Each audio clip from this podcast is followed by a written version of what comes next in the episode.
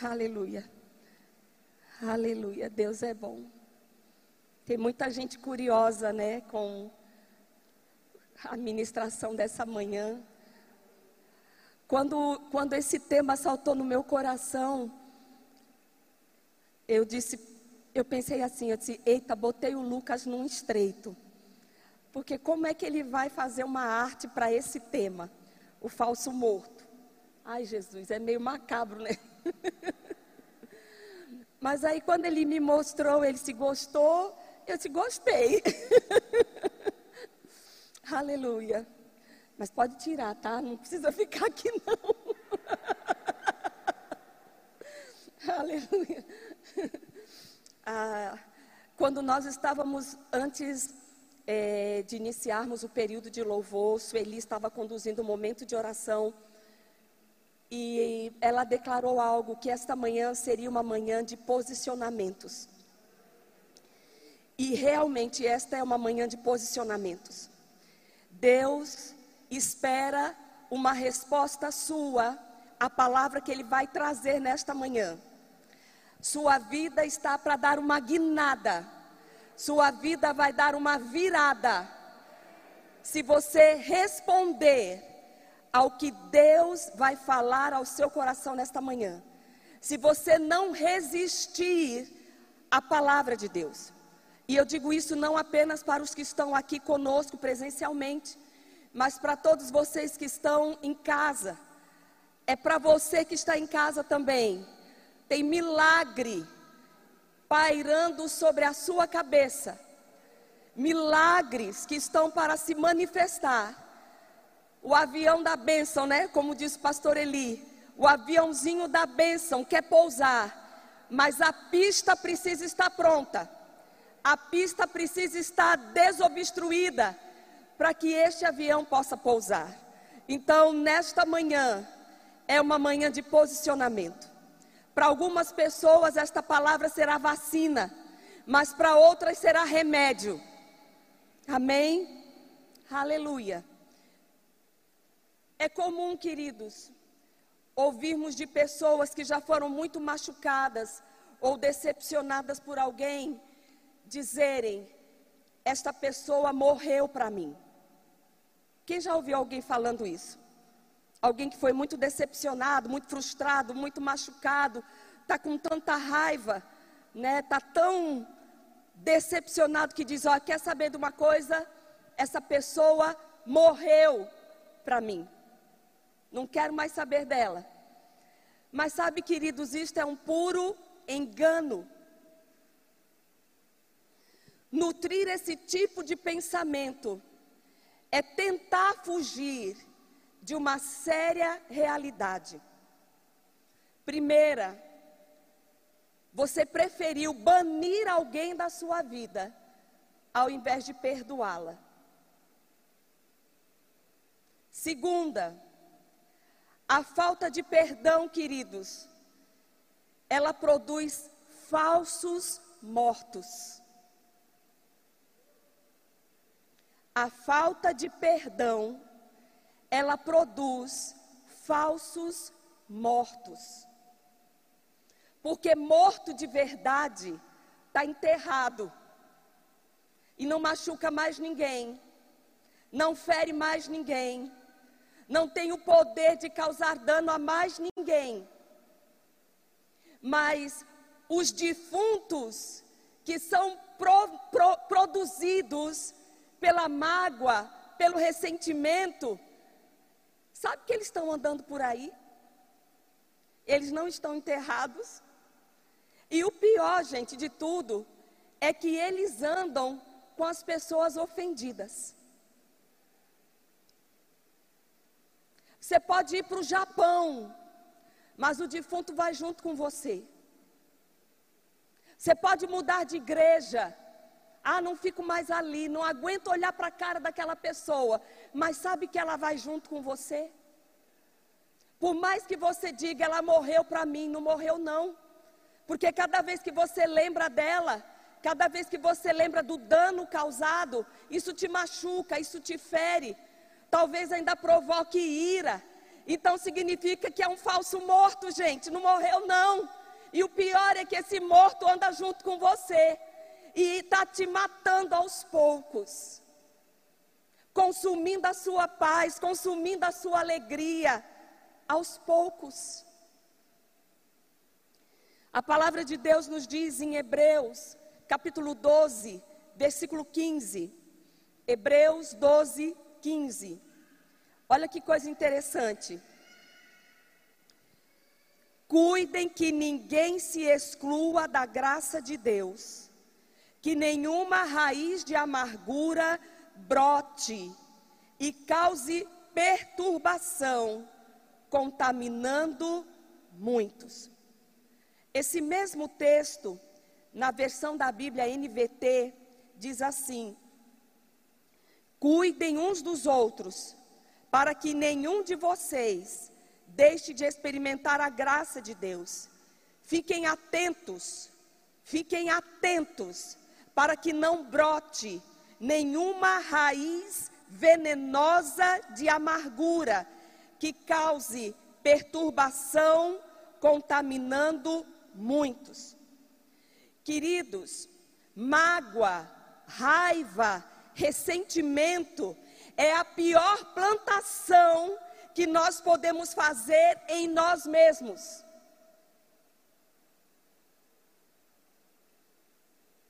E aí você pode pensar, como assim? Como é que eu planto ressentimento em mim mesmo?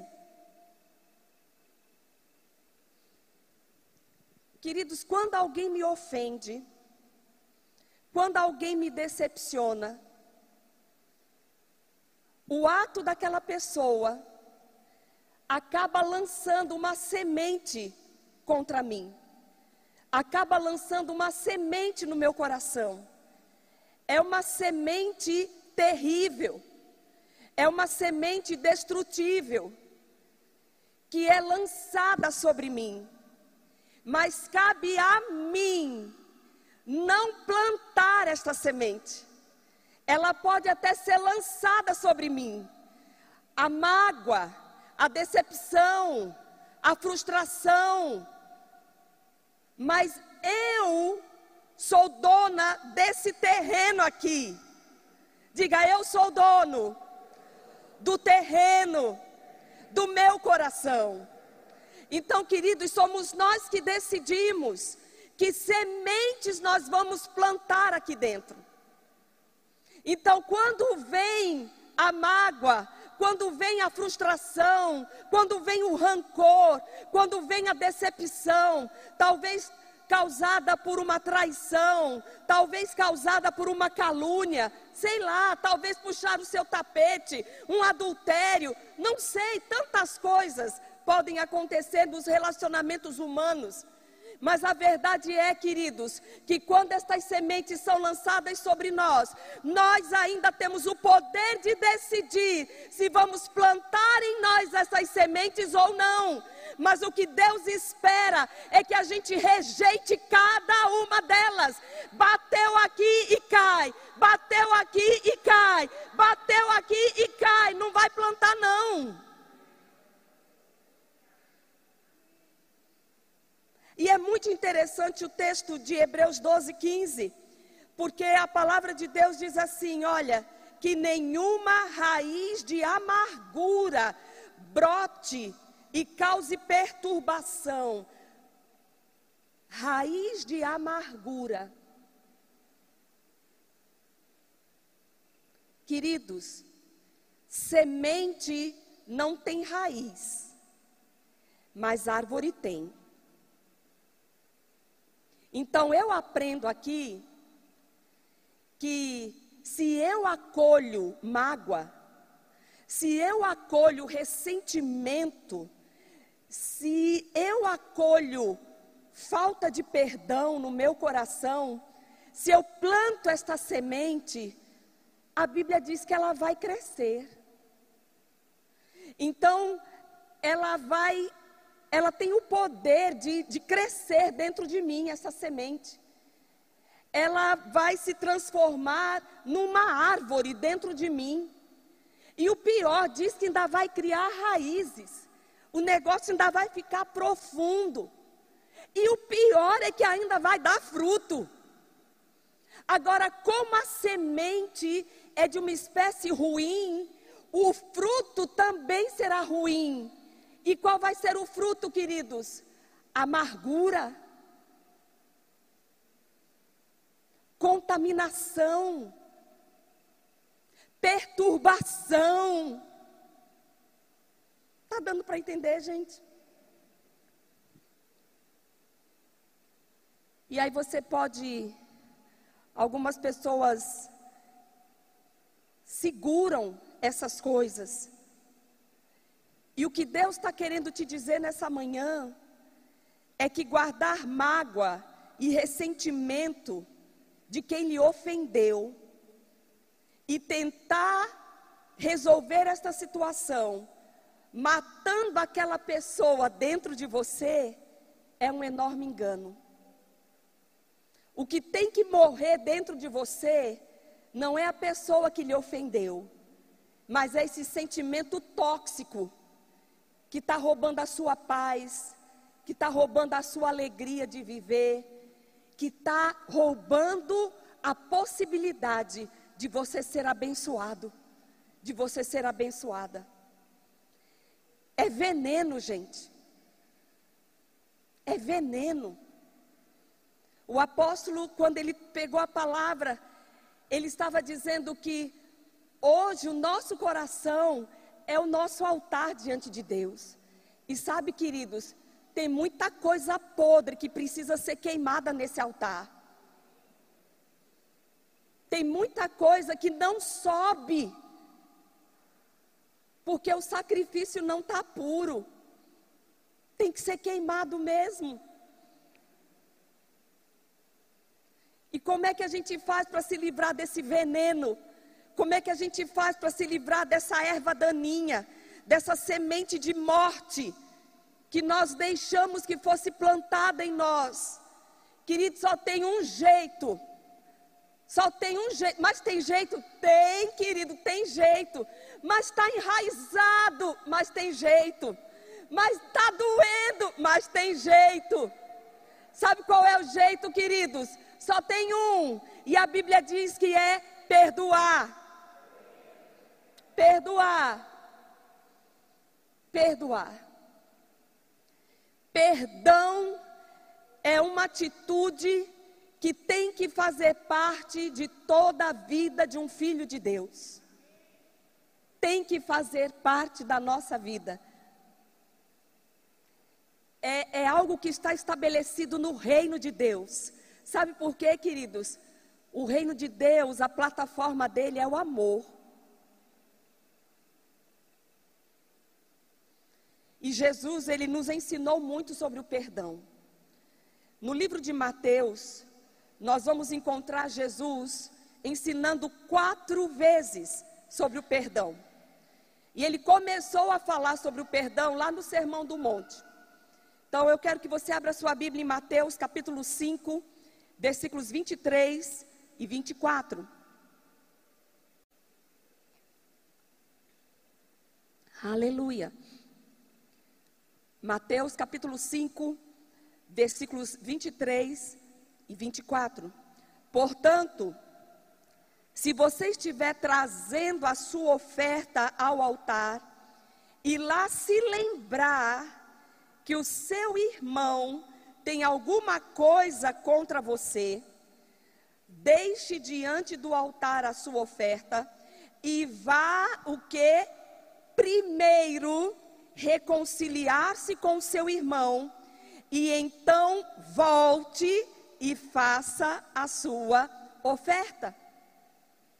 Querido, Jesus aqui deixa claro que no reino dele, relacionamentos são mais importantes do que serviço. Relacionamentos são mais importantes do que obras. Relacionamentos são mais importantes que rituais religiosos. E isso aqui é tão sério que quando Jesus estava falando aqui, olha, se você trouxer a sua oferta e se lembrar que alguém tem alguma coisa contra você, ou seja, que de alguma forma você ofendeu alguém. Então aqui é o ofensor que está se lembrando que alguém tem alguma coisa contra ele. Aí o que que Jesus disse? Ei, para tudo. Para tudo. Para o que você está fazendo. Vai primeiro arrumar a casa. Para. E quando ele estava se referindo a essa oferta, deixa a sua oferta e volta lá e se reconcilia. Gente, não é essa oferta do dia a dia, dos nossos cultos, que nós trazemos. Ah, eu posso voltar ali no meu bairro, me reconciliar e depois eu volto aqui em meia hora, estou de volta na igreja. Não é nada disso. Essa oferta aqui que Jesus estava falando, ó, deixa aí separadinho e vá primeiro consertar as coisas, era uma oferta que as pessoas entregavam quando elas vinham para Jerusalém. E queridos, apenas em três ocasiões no ano, os judeus que moravam fora de Jerusalém, eles viajavam, muitos deles dias, semanas, para poder estar ali em Jerusalém em três festas, em três ocasiões. Então, quando Jesus disse aqui, ei, deixa a sua oferta e volta, ele estava falando sobre uma volta que poderia durar uma semana. Você fazer todo um trajeto de volta.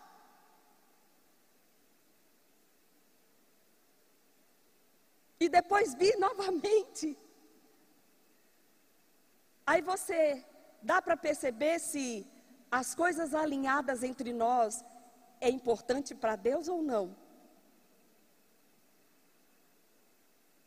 Engana-se, queridos, quem acha que existe um bom relacionamento com Deus, se suas pontes com as pessoas estão quebradas. Engana-se quem pensa, ah, mas eu sirvo na igreja, eu estou em tal departamento, eu sou uma bênção, eu não perco culto, eu não queimo escala, eu sou o primeiro que chega, eu sou o último que sai. E os seus relacionamentos? Sabe que a gente pode estar fazendo muitas obras visíveis aos olhos humanos e Deus não está recebendo nada disso? Nós estamos num cansaço gospel, nos fatigando de tantas obras, e Deus não está recebendo absolutamente nada. Ele disse: pare tudo. Não é interessante que ele nem chegou a dizer: olha, entregue a sua oferta e quando voltar se reconcilie. Não, pare tudo. Vá primeiro se reconciliar. Vá primeiro arrumar a casa. Vá primeiro se conectar de novo com aquela pessoa com quem você não fala mais há tanto tempo. E depois você pode voltar e me servir. E depois você pode voltar e entregar a sua oferta.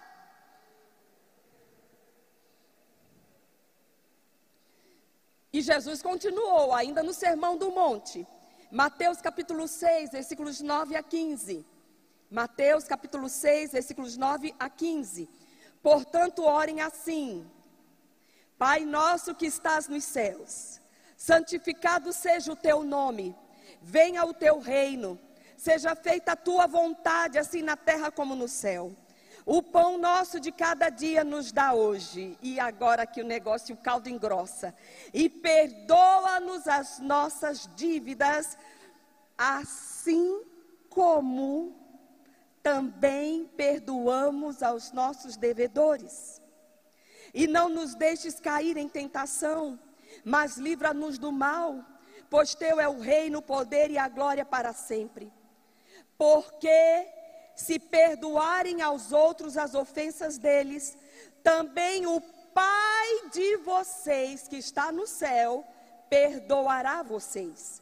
Se, porém, não perdoarem aos outros as ofensas deles, também o Pai de vocês não perdoará as ofensas de vocês.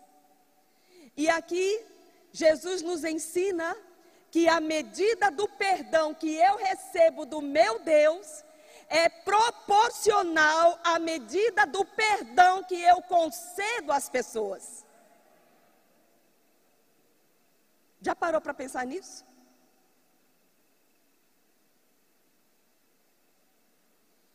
Oh Senhor, me perdoa. Oh Pai, me perdoa. É sério, gente.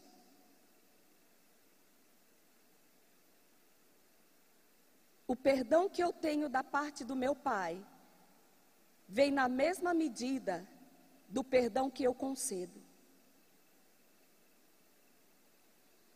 Ou seja,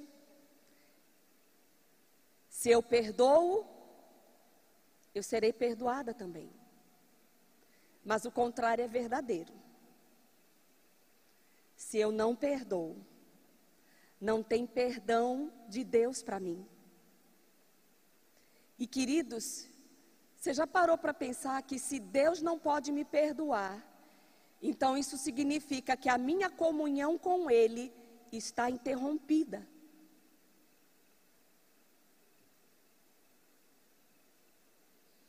Está impedida. Mas Jesus continuou ensinando sobre o perdão. Mateus capítulo 18, versículos 15 a 20. Mateus capítulo 18,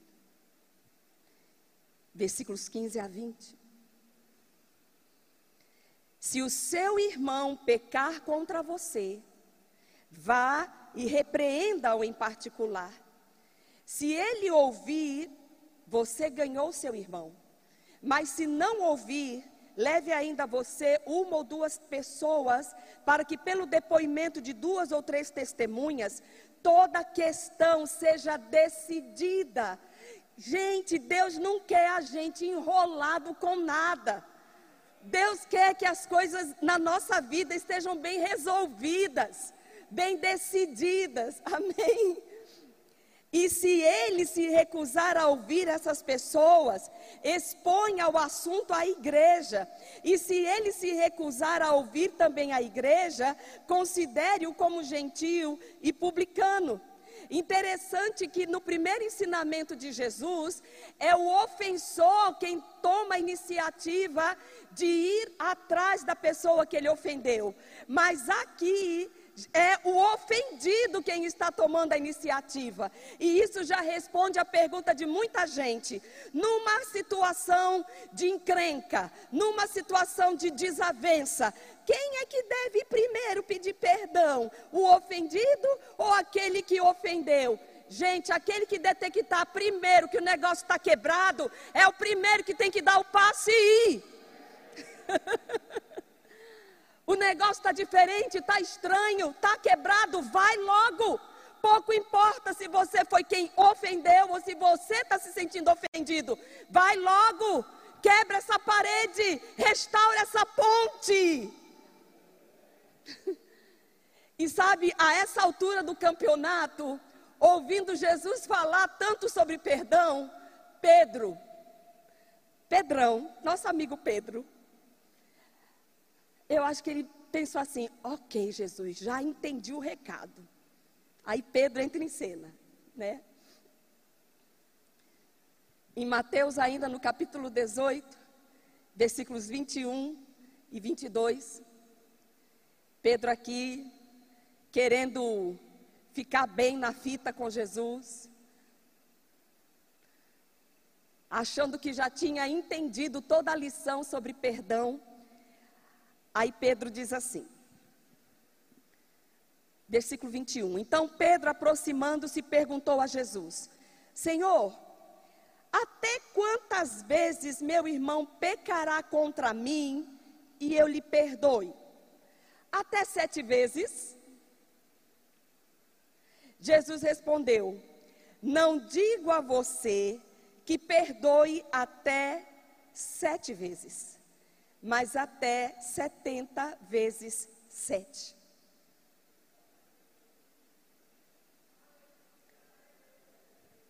Nós podemos imaginar Pedro pensando que ia receber uma medalha de Jesus.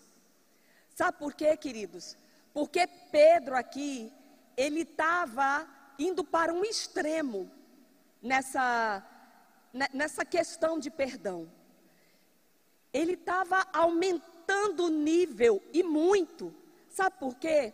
Porque na época de Jesus, os rabinos ensinavam que uma pessoa só deveria perdoar outra apenas três vezes. E eles tomavam é, para base, como base para este ensinamento, os primeiros capítulos do livro de Amós. Amós capítulo 1 e Amós capítulo 2. Que está escrito Deus dizendo que não perdoaria mais do que três vezes o castigo de uma nação, e que na quarta vez viria o juízo. Então, quando os rabinos liam esse texto, eles pensavam: se Deus só perdoa até três, até três vezes, quem sou eu para perdoar mais do que ele? então, o costume da época, as pessoas eram ensinadas: ó, perdoe alguém até três vezes, ok? Aí chega Jesus em cena, né? E aí Pedro, ele, ó, veja que Pedro dobrou e ainda colocou mais um. Então Pedro achava assim: uau, é agora que eu vou ganhar um título de reconhecimento. Mas aí Jesus, ao invés de elogiá-lo, Jesus continua ensinando. E Jesus disse: não apenas sete vezes, não apenas sete vezes, mas setenta vezes sete. O que, que Jesus estava querendo dizer com isso? que era para a gente ficar contabilizando, era para a gente ter a tabela dos perdões que nós concedemos às pessoas.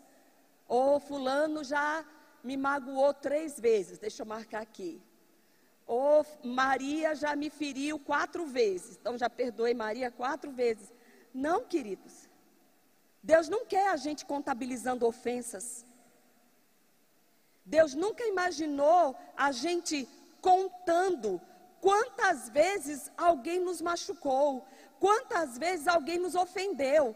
Até porque, se você está fazendo isso, significa que você não perdoou nem a primeira ofensa. Jesus, na verdade, aqui, ele estava usando uma hipérbole. O que é hipérbole? É uma linguagem exagerada. Jesus não estava dizendo faça a conta, perdoe até 490 vezes. Não, ele estava dizendo: ei, perdão no meu reino é uma atitude sem limites. Sem limites.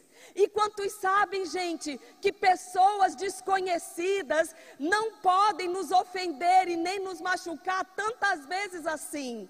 O que significa que somente pessoas com quem nós nos relacionamos é que estas coisas podem acontecer. E Jesus está nos ensinando: cada vez que acontecer, perdoe. Cada vez que acontecer, perdoe. Aleluia. Queridos, perdão é uma via de mão dupla. Nós temos o ofendido e nós temos o ofensor. O ofendido, ele precisa se abrir. Ele precisa abrir o seu coração e perdoar. Muitas vezes vai ser um processo. Né? Tem gente que diz: "Ah, irmã Zuleika, que você não sabe o que eu passei". E você sabe o que Jesus passou naquela cruz por você?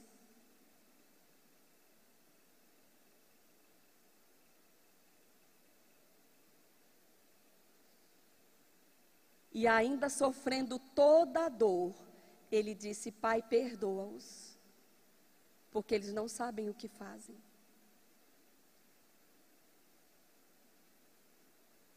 Muitas vezes não vai ser imediato. Muitas vezes essa liberação de perdoar o outro vai ser um processo. Mas eu quero te dizer que nós temos um amigo, que é o nosso ajudador, que está conosco no caminho, que pega junto com a gente. A primeira coisa que você tem que decidir é dizer: Senhor, eu quero. Eu preciso. Me ajude.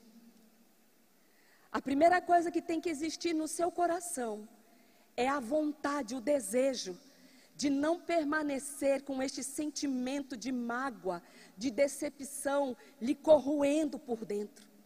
Esse falso morto lhe matando aos poucos por dentro, roubando a sua comunhão com Deus, roubando os melhores dias da sua vida. Mas, queridos, tudo passa por uma decisão. Por isso que o Espírito Santo nos comunicou nessa manhã que essa manhã seria uma manhã de posicionamento. Sua vida está pronta para dar uma guinada, mas depende da resposta que você vai dar a essa palavra. Você vai continuar fazendo carinho nessa mágoa? Você vai continuar acalentando essa dor? Ou você vai dizer: sai daqui, eu não te quero mais? E o Espírito Santo, gente, ele é real, ele pega junto. Eu já contei aqui para vocês uma experiência que o Eli e eu passamos há muitos anos atrás, com líderes religiosos, numa conferência. Nós fomos caluniados. E a pior coisa é mexer com a sua reputação, porque você sabe que você vale a sua reputação se você não tem uma boa reputação, isso afeta a sua vida. E se você sabe que vive dignamente, se você sabe que você não fez aquilo e alguém se levanta ali caluniando, quem já passou por isso aqui sabe que é uma das piores dores. E eu já contei aqui que eu fiquei com muita raiva daquele líder. Eu estava com ódio no meu coração. Quando eu olhava para ele, eu tinha ódio eu tinha raiva dele, eu, tava, eu estava extremamente decepcionada. Como pode um líder, alguém que prega a palavra, mentir, caluniar, roubar? E sabe, queridos, naturalmente eu estava toda cheia de razão para me sentir daquele jeito. Mas glória a Deus pela presença.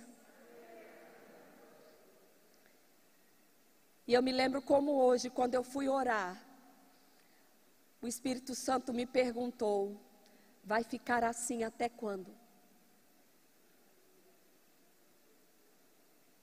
Ele não passou a mão na minha cabeça, ô oh, Zuleika, eu sei, filha, o quanto você está sofrendo, eu entendo a sua dor, isso vai passar, dê tempo ao tempo. O tempo cura todas as feridas, cura não. Tanto é que tem gente arrastando um defunto há anos. Cura não. Cura para mágoa, cura para decepção, é perdão, não é tempo. Cura para mágoa, para decepção, não é jogar para debaixo do tapete e fazer de conta que aquela pessoa não existe. Não cura, não. O que cura é perdão. E naquela tarde o Espírito Santo não afagou a minha cabeça, não. Ele sabia a dor que eu estava sentindo. Ele sabia que aquilo era muito injusto. Mas ainda assim ele me perguntou: vai ficar assim até quando? E só tinha algumas horas que o negócio tinha acontecido, gente. Sabe que Deus tem urgência para nos ver livres. Deus tem urgência para nos ver bem. Porque, queridos, ao contrário do que muita gente pensa, e eu vou perdoar, a pessoa aprontou o que aprontou comigo, a pessoa puxou meu tapete, detonou a minha vida, e agora eu vou fazer o favor de perdoar essa pessoa. Ei, o favor não é para outra pessoa, não, é para você. é para você. É você quem se livra dessa amargura. É você quem se livra dessa dor. Ah, mas é a outra pessoa. Deixa a outra pessoa com Deus. Nós não podemos, queridos, sentar na cadeira de juízes. Vai ficar assim até quando? Deus tem urgência para que a gente se livre de lixo. Ei, você que está em casa, Deus tem urgência para que você se livre dessas tranqueiras. Tem muita gente para ser livre de depressão. Tem muita gente para ser curada de doenças emocionais. Que sabe o que está faltando? Perdoar.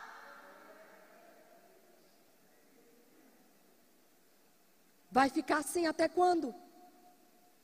E é a mesma pergunta que o Espírito Santo está fazendo nessa manhã. Se tem alguém aqui preso por ressentimento, por mágoa, frustração. O Senhor está perguntando: ei, você vai ficar assim até quando? Romanos 5,5 diz que o amor de Deus, ele já foi derramado no nosso coração. O amor humano talvez não consiga fazer muitas coisas, mas o amor de Deus dentro da gente consegue.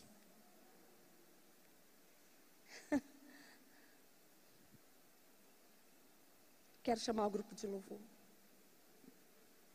Então nós temos o ofendido que precisa abrir o seu coração e arrancar essas raízes, arrancar essas sementes, arrancar esses frutos, arrancar essa árvore, queimar.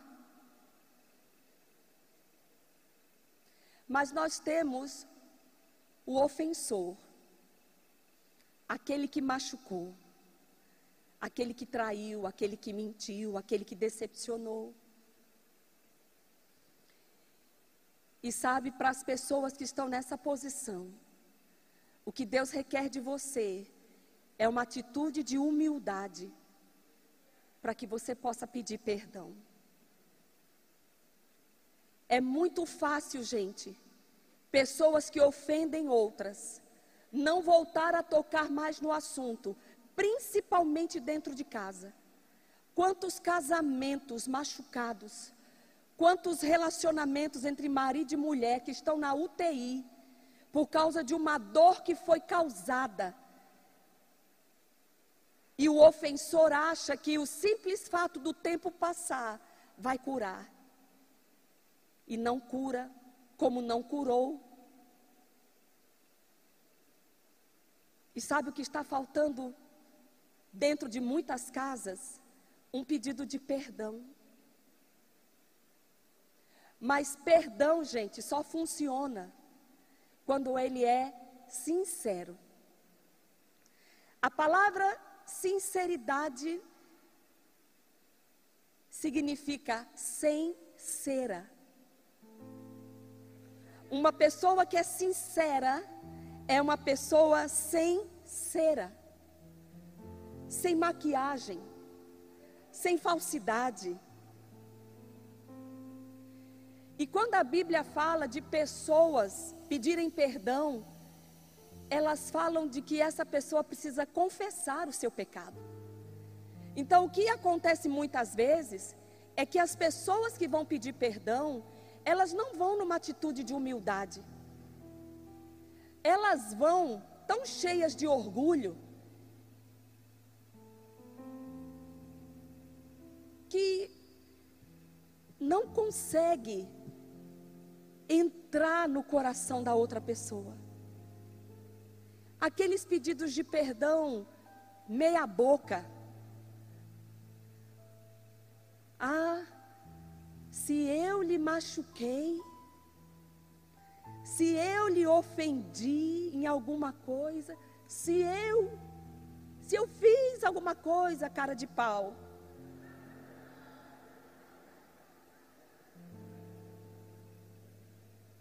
Não. Você sabe o que você fez. Você sabe o que foi dito. Você sabe qual foi a sua atitude que machucou sua esposa, que machucou seu marido, ou que talvez machucou seus filhos. Então seja humilde. Quem vai pedir perdão, gente, não vai por cima, não, vai por baixo mesmo. Porque quem vai pedir perdão não vai com um sentimento de superioridade, vai com aquele sentimento de fazer as pazes, de estar tudo bem novamente, de estar em comunhão novamente. Ninguém pode ir pedir perdão com aquele sentimento de eu sou forte, então eu vou pedir perdão. Não é nada disso.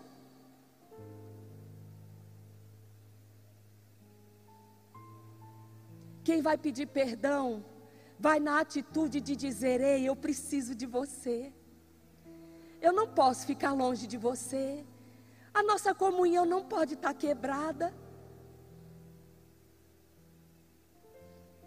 Vocês estão entendendo, queridos? E às vezes nós somos tão cuidadosos nessa questão de comunhão com os nossos irmãos na igreja, mas não cuidamos dos nossos primeiros irmãos que estão dentro de casa, que é a nossa família, nossos filhos, nossa esposa, nosso marido. Eles são os nossos primeiros irmãos.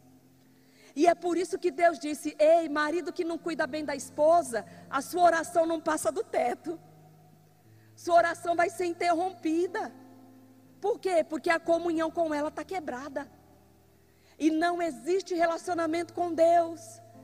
Se nos nossos relacionamentos na horizontal, nós temos paredes. Vocês estão entendendo, queridos? Queria que você abrisse o seu último texto. Segunda carta aos Coríntios. Pode vir, Karen. Segunda carta aos Coríntios, capítulo 2, versículos 10 e 11. A quem vocês perdoam alguma coisa, eu também perdoo. Pois o que perdoei, se é que perdoei alguma coisa, eu o fiz por causa de vocês, na presença de Cristo, para que Satanás não alcance vantagem sobre nós, pois não ignoramos quais são as intenções dele. Gente, veja como esse assunto é sério. Paulo ele estava dizendo à igreja de Corinto: nós precisamos perdoar mesmo. Sabe para quê, queridos? Dentre tantas coisas, para que Satanás não alcance vantagem sobre nós. Porque nós não ignoramos os seus ardis. Porque nós sabemos muito bem quais são as obras dele, quais são as intenções dele.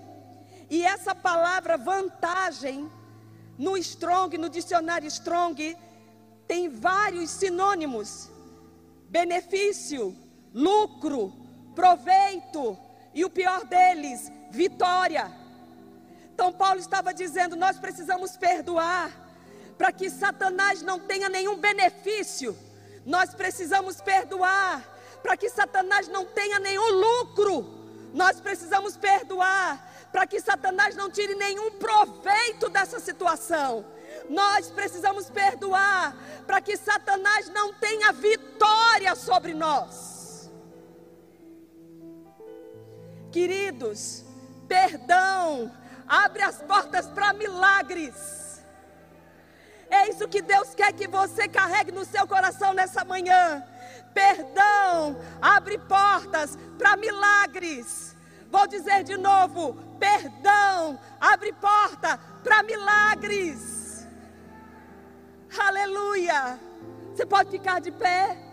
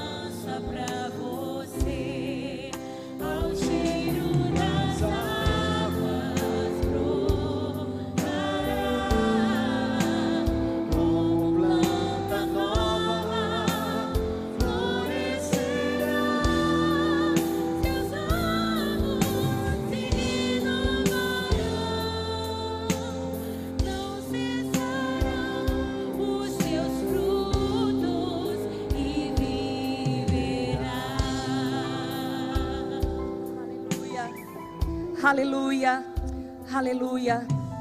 A esperança, queridos.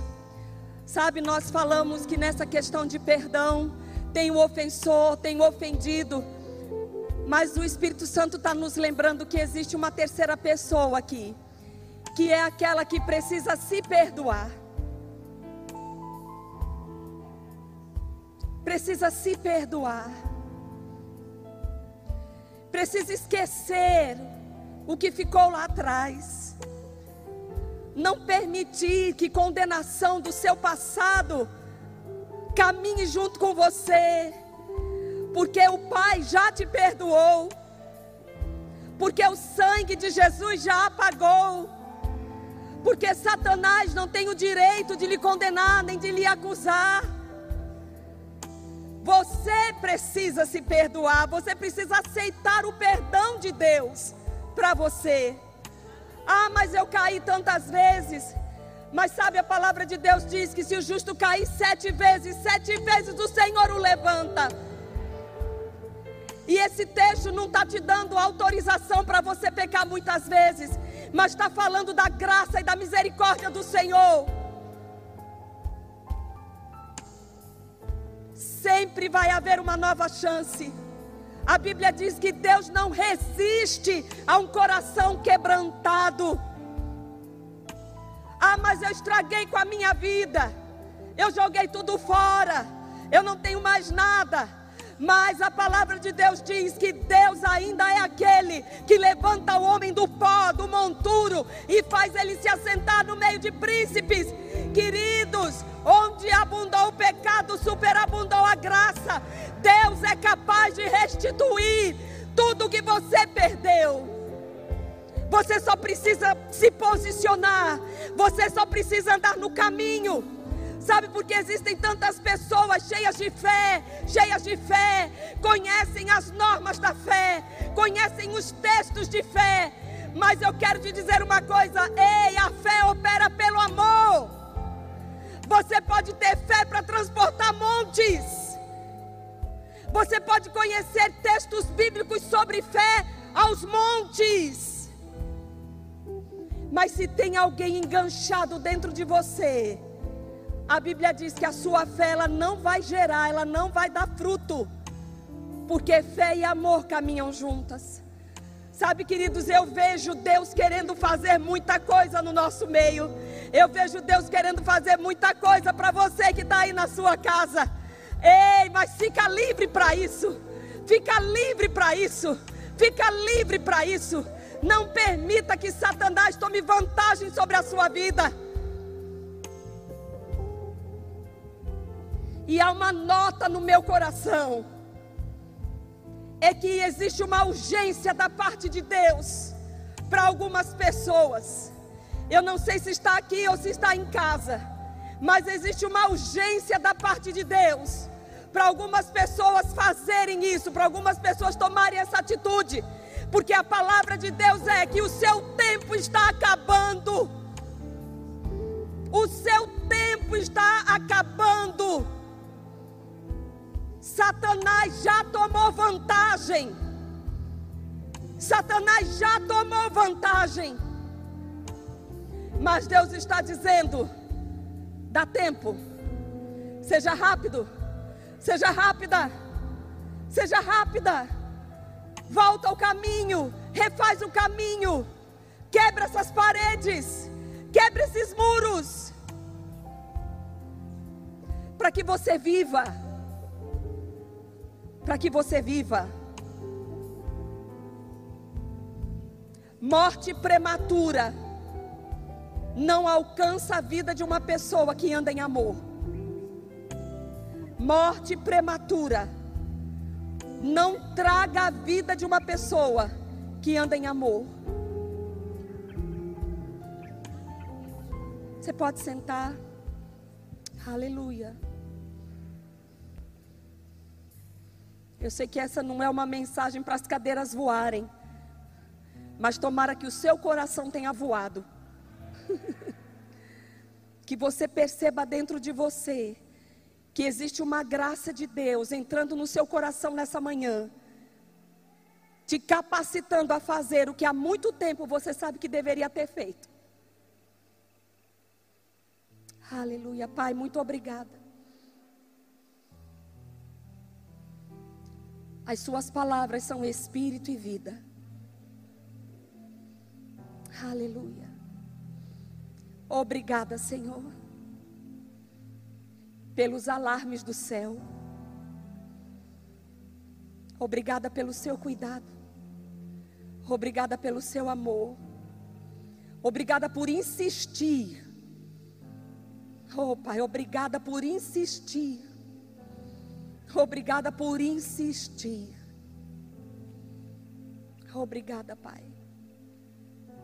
Obrigada por homens e mulheres se posicionando nessa manhã a soltar tudo aquilo que não foi plantado pelo Senhor.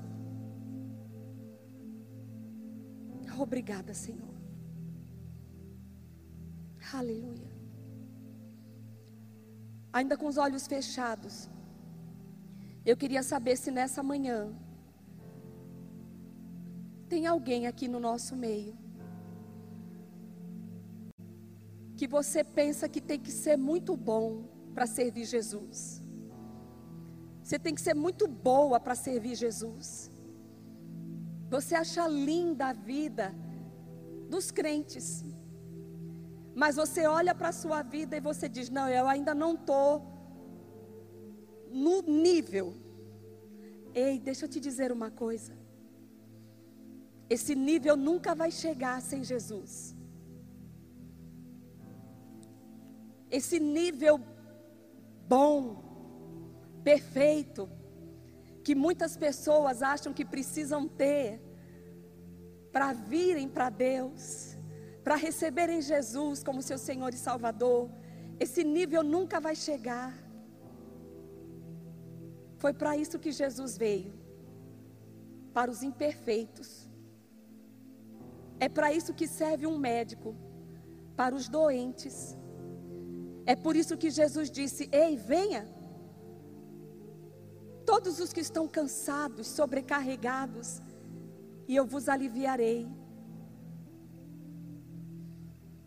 Então eu queria saber se nessa manhã tem alguém aqui que recebe o perdão de Deus na sua vida através de Jesus. Alguém que quer entregar a sua vida, os seus sonhos, o seu destino nas mãos dele. Alguém que quer nessa manhã dizer: Jesus, entra na minha vida. Tem alguém aqui? Se tem, eu queria que você levantasse uma das suas mãos. Nós vamos orar por você. Alguém aqui nessa condição? Tem alguém aqui que já congregou, mas por alguma razão você saiu do convívio da igreja, mas você já descobriu que não tem nada para você lá fora. O seu lugar é na família de Deus. Tem alguém aqui nessa condição e quer voltar para casa hoje?